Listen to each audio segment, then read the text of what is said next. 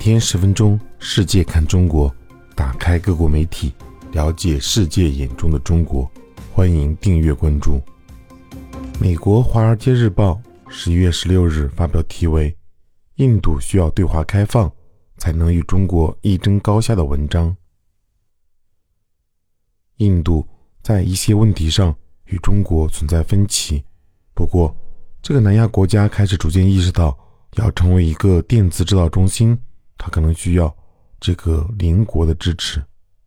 本月早些时候，印度智库全国实用经济研究委员会为印度产业联合会编写了一份报告，其中建议，如果印度政府想要实现宏伟目标，即国内电子制造业规模到2026年3月达到3000亿美元，就应放宽。来自中国投资的限制规定。二零二零年，印度工业与内贸促进局规定，来自于印度接壤国家的直接投资需事先得到政府批准。该规定旨在防止疫情期间的掠夺性海外投资。过去一年中，印度还对中国智能手机制造商进行了限制。不过，印度产业联合会的最新建议。凸显了中国在全球供应链中的重要地位。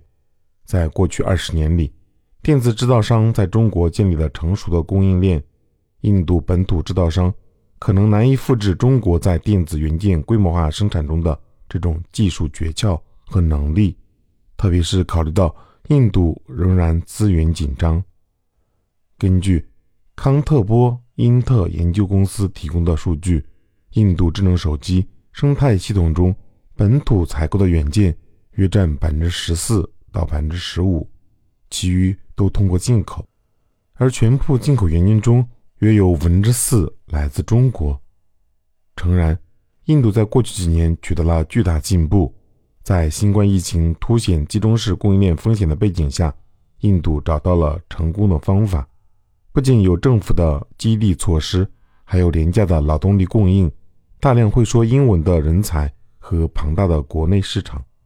近年来，印度电子产品制造已从半散装件组装转向全散装件组装。目前，印度有能力生产诸如充电器、电线电缆、电池模块和其他用于测试和封装的子组件等元件。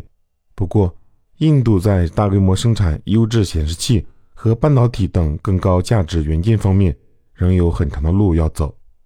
国际数据公司分析师辛格认为，印度必须借力中国的原厂委托设计代工，才能作为一个端到端制造中心，快速登上全球舞台。西班牙卡纳利斯咨询公司的分析师乔拉西亚表示，印度还应设法吸引供应链生态系统中来自韩国和越南等市场的其他海外参与者，以使这一领域的投资多元化。如果印度想与中国和越南在电子制造方面竞争，拥有健康的元件生态系统至关重要。目前，印度的电子制造业仍以手机组装为主，与中国的地缘政治紧张关系可能阻碍印度发展成为全球电子制造业主要力量。